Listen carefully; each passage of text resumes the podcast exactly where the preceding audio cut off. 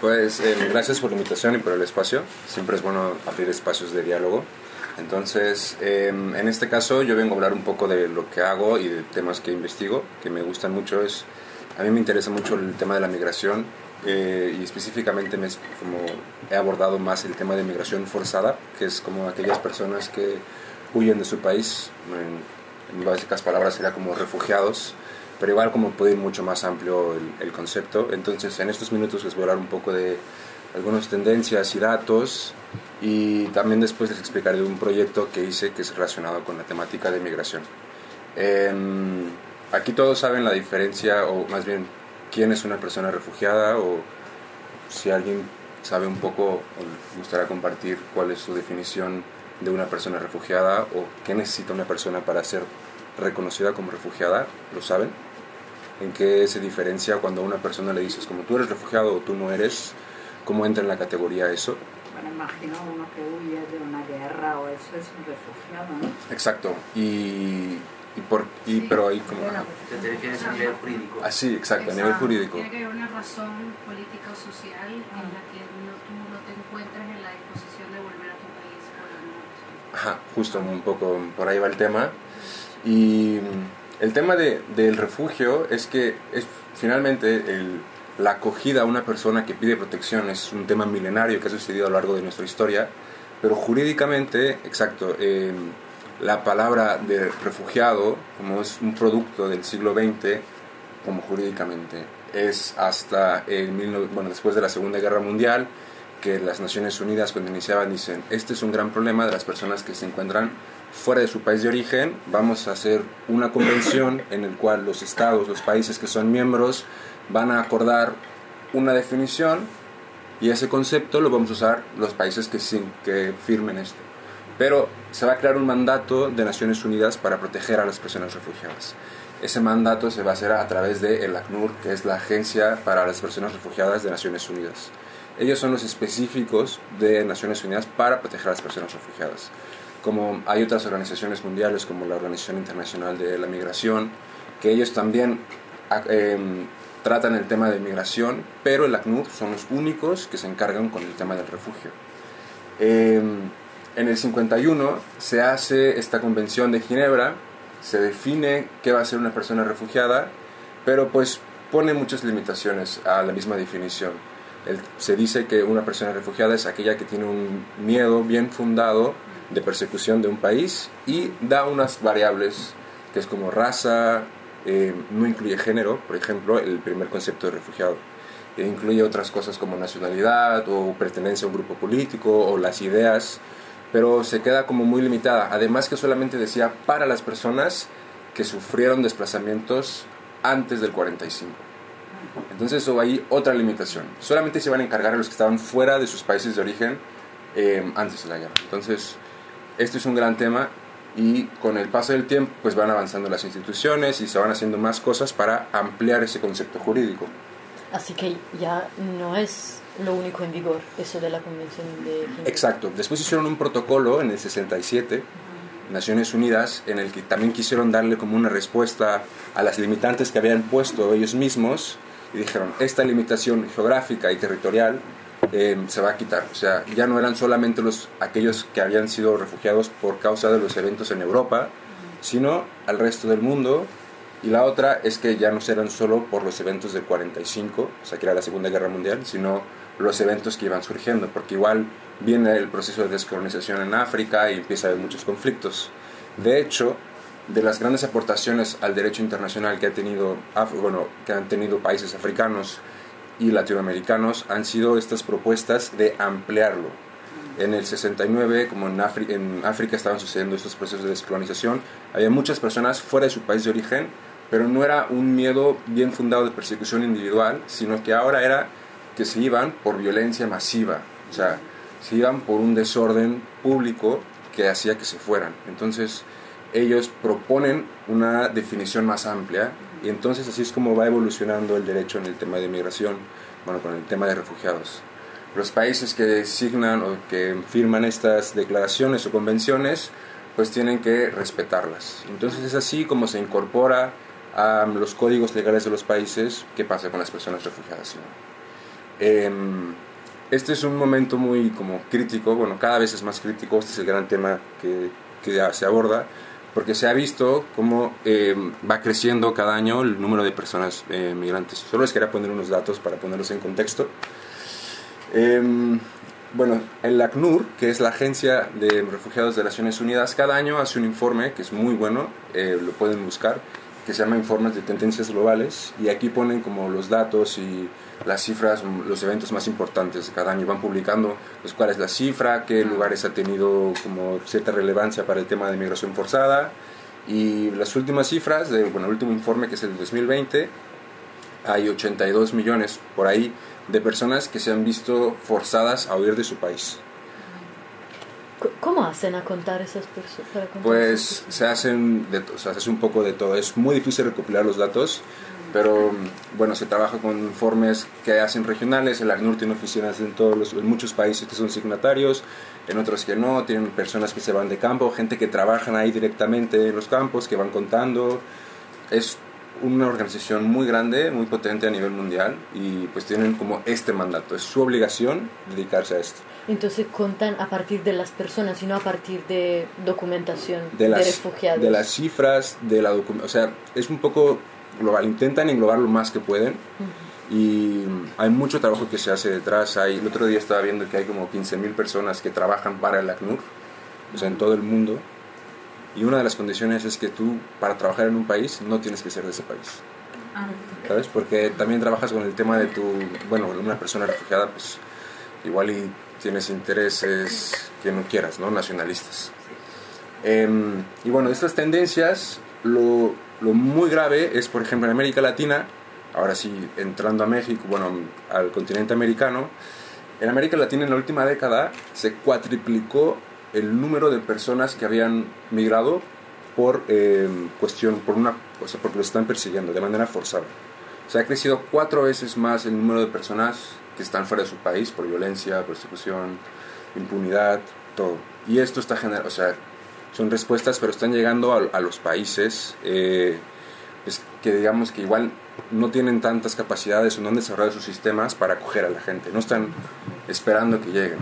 Y otro, otro dato que vi hoy que me, me hizo enojar mucho un poco en la tarde era que el 85% de las acogidas en el mundo, o sea, de estos procesos en los que una persona llega a otro país, en realidad es en países en desarrollo.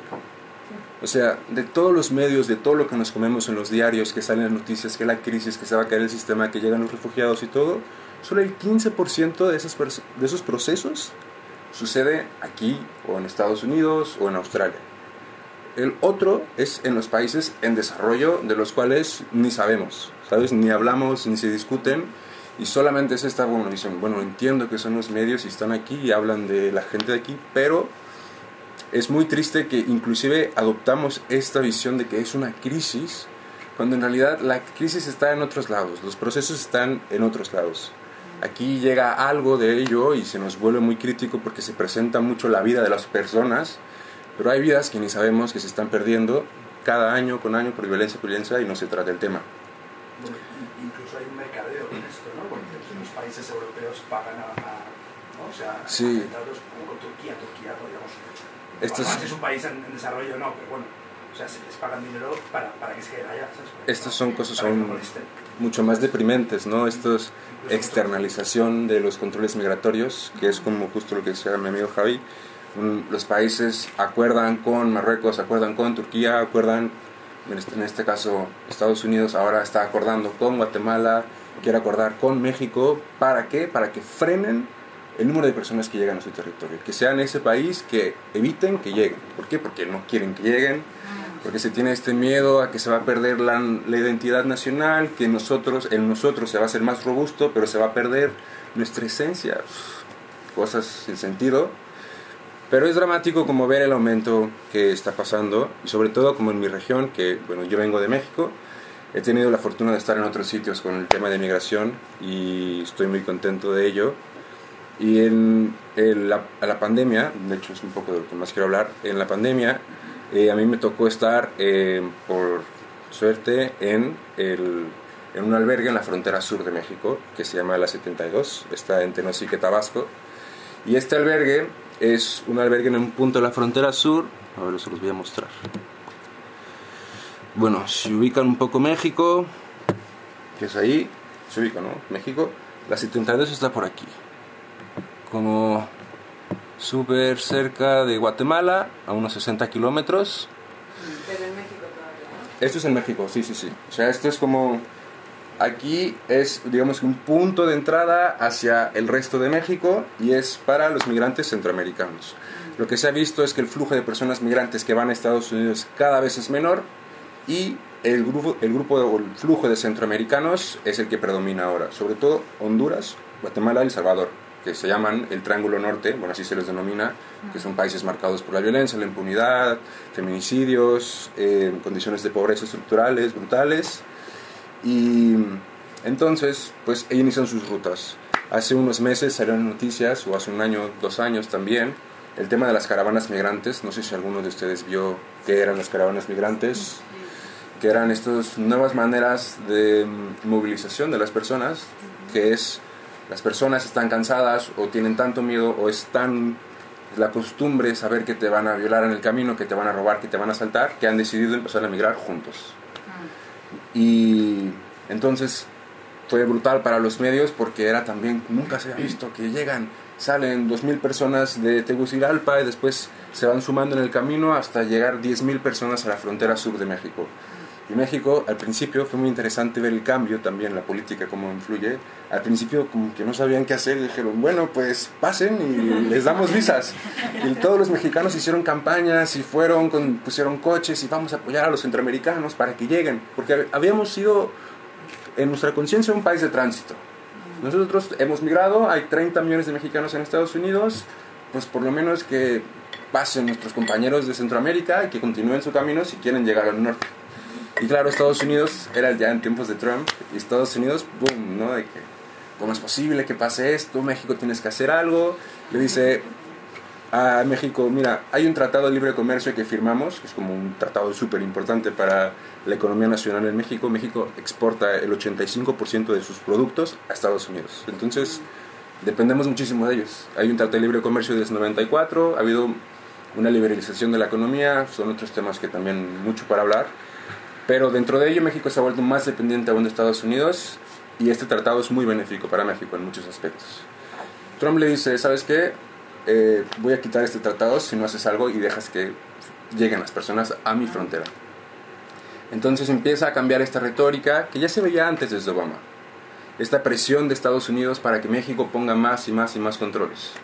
Entonces, eh, esta es la situación en la que nos encontramos, que ahora salen las caravanas migrantes de vez en cuando se van organizando, empiezan y México pues manda su seguridad y manda un poco sus fuerzas a esta parte que es el istmo de Tehuantepec, la parte más angosta de México, pues para que no lleguen, ¿no?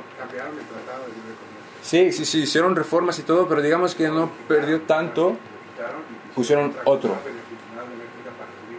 Pero eh, el chiste es que de cierta forma no perdimos tanto porque pusimos esos controles. Inclusive Trump había puesto en su Twitter de que estaba muy feliz porque México estaba parando a los migrantes y muchas gracias, es como una, una vergüenza, pero así está el tema. Entonces, en, en este contexto fue que se decidió hacer, bueno, me decidí ir para ahí a trabajar en un albergue que es una institución importante del país, trabajan desde el 2011 en este en Tenosique, Tabasco, que es esta frontera. Al principio va a ser fundado por la diócesis de los franciscanos, pero después se va a sumar el ACNUR, por ejemplo, a trabajar. Médicos Sin Fronteras pusieron ahí también como un puesto para que siempre haya eh, atención médica y otras organizaciones internacionales donan ahí. Funciona con voluntarios y es un centro de acogida de las personas que llegan. Em, lo que sucede es que cada vez estamos viendo que más y más personas eh, se quieren quedar en México.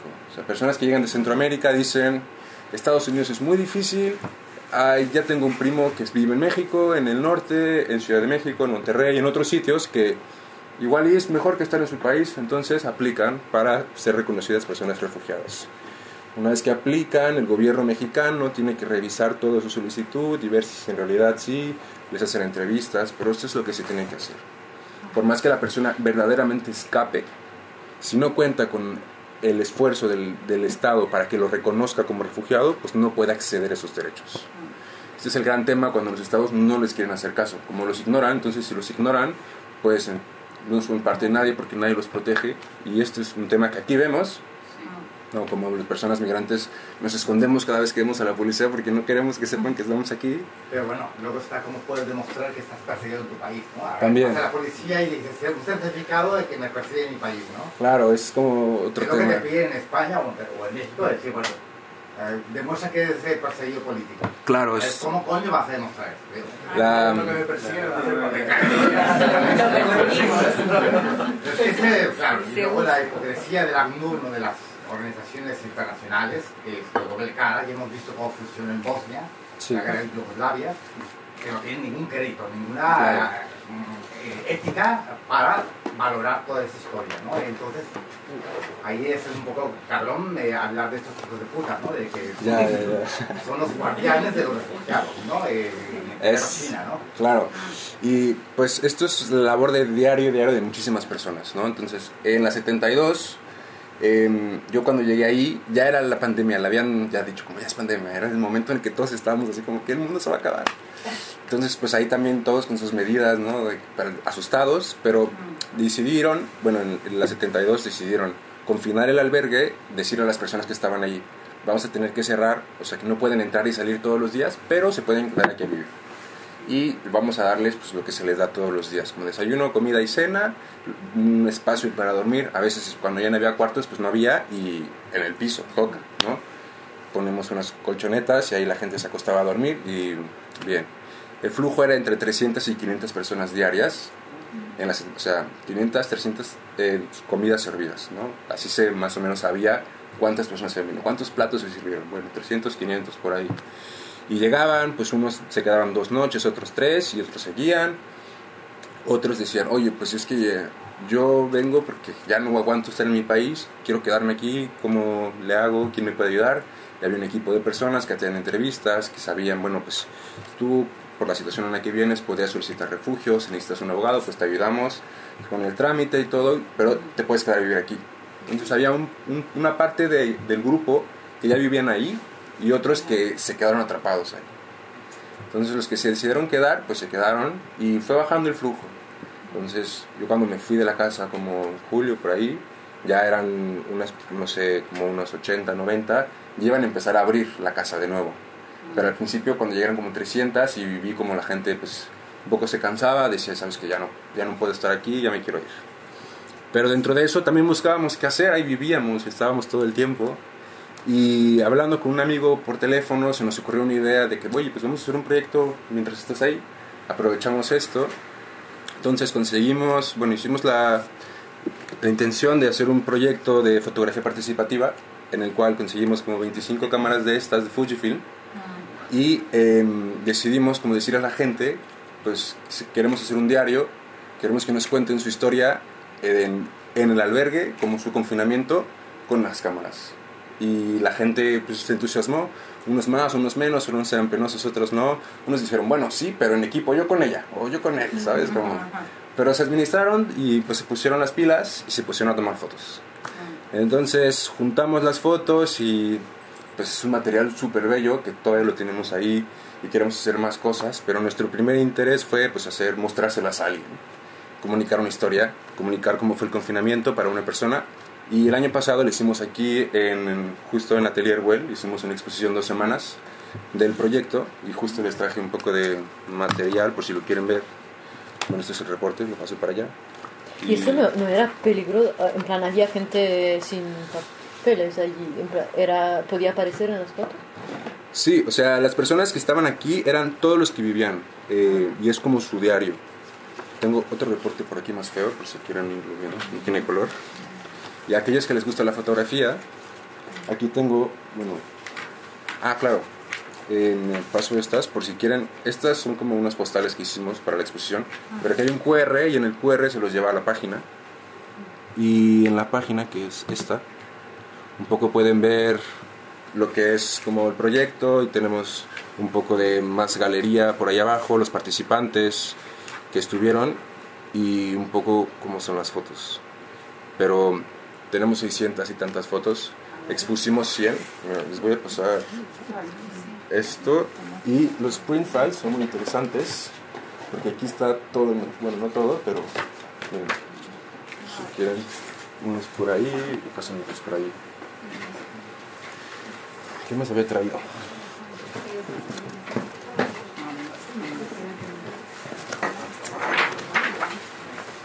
No pasa nada si se están. Estos están un poco más grandes. Ah, Ah, sí, porque hicimos un fandango, porque también somos de la comunidad que hace Son Jarocho en Barcelona, y decidimos hacer un bazar y un evento que viniera gente a tocar. Miren, por ahí les paso unas fotos si quieren ver, los curiosos. Mm, Pásanos por ahí.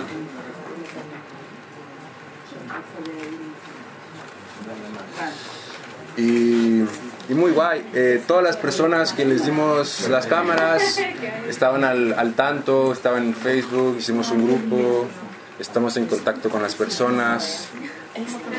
Eh, y un poco te cuentan sus historias y cómo era ver para ellos la vida en ese espacio. Eh, fue muy interesante porque era yo al principio llegué y pues llegas como trabajador, pero también te vuelves parte de la dinámica y te vuelves parte del grupo y te vas entendiendo y fue muy bello estar detrás de cámaras.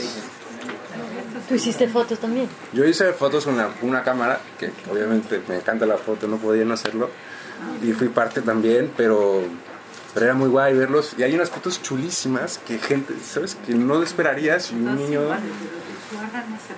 las hizo y fue lo más bello de todo. Creo que tengo más preguntas. Sí, sí, sí. ¿Cuánto tiempo te quedaste allí? Yo me quedé como cuatro meses por ahí. Miren, más print files por ahí, si quieren ver. Hace calor. Y este, bueno, este albergue, por si están interesados, se llama La 72. Pueden buscarlo en la72.org.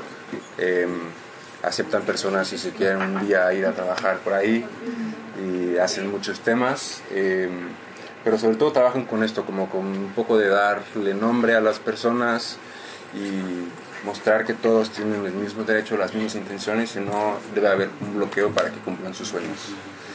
En México las solicitudes de refugio han aumentado muchísimo en los últimos años. Hemos pasado de ser como 2.000 personas que le decían a México, yo quiero vivir aquí, en 2011. El año pasado eran 125.000 personas. O sea, una cifra, un cambio brutal. El presupuesto ha aumentado lo mismo. Entonces estamos viendo que llegan personas de muchos sitios, quieren quedarse en México y empezar a vivir ahí. En el sur del país... ¿Qué ha pasado siempre, no? Sí, siempre México ha sido un lugar abierto, puertas abiertas para el mundo. Claro, es un poco lo que tenemos como concepción un poco nacionalista, también que ah, sí, acogimos muchísimos republicanos que llegaron de la guerra civil, ¿no? muchísimos, llegaron niños sin padres, todo, pero pues esta apertura al centroamericano que ahora se quiere quedar, que no solo viene de paso, Claro. ya da otro, ya cambia, porque también muchas actitudes surgen rápido, la xenofobia brota como el agua, así 99 grados empieza a ebullicer y es de que no vienen aquí a tomar nuestros empleos, los centroamericanos. Pasa esto en muchos sitios, ¿no? Y pasa en todo el mundo, pero justo lo que una persona quiere es como promover lo contrario, ¿no? Promover, abrir el diálogo, abrir con las personas. Creemos que esta forma de hacerlo también fue muy importante para otras personas, mostrarles cómo fue la realidad, ser más empáticos con los colectivos, ¿no? Cuando hice esta exposición también, ahora que vivo en Raval, pues pienso cómo fue el, el confinamiento en el Raval, ¿no? Y cómo fue también las personas que vivían en un piso de 40 metros cuadrados, una familia viviendo ahí, pues son cosas muy similares. Y esto fue un poco acercar una realidad más lejana a Barcelona. Esperamos un poco continuar con el proyecto, eh, buscar más. Justo la semana pasada participamos en una convocatoria para ver si hacemos algo, movernos aquí en Barcelona también o en otros sitios. Si alguien tiene estudios o así, pues podemos hablar después.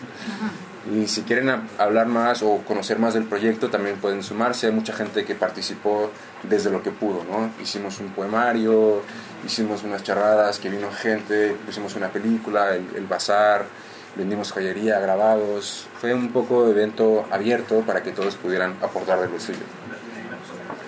Y Y allí en el centro, ¿qué, qué, quién hay? ¿Psicóloga?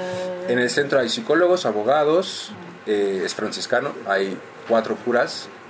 ¿Misa obligatoria? No. Eh, no, Ok. no, no, no, muy laicos, pero pues ya hay voluntarios, hay un equipo de voluntarios que va rotando y un poco las, o sea, lo que tienes que hacer para el trabajo es primero atender las entrevistas. Cada persona que llega a la casa se entrevista. Porque es una entrevista pesada, muy fuerte a veces, era lo peor, la verdad. Pero también era lo que más interesaba. ¿no? Pero escuchar las historias, pero para entender, ok, vale, tú necesitas esto, ¿no? identificar a las personas.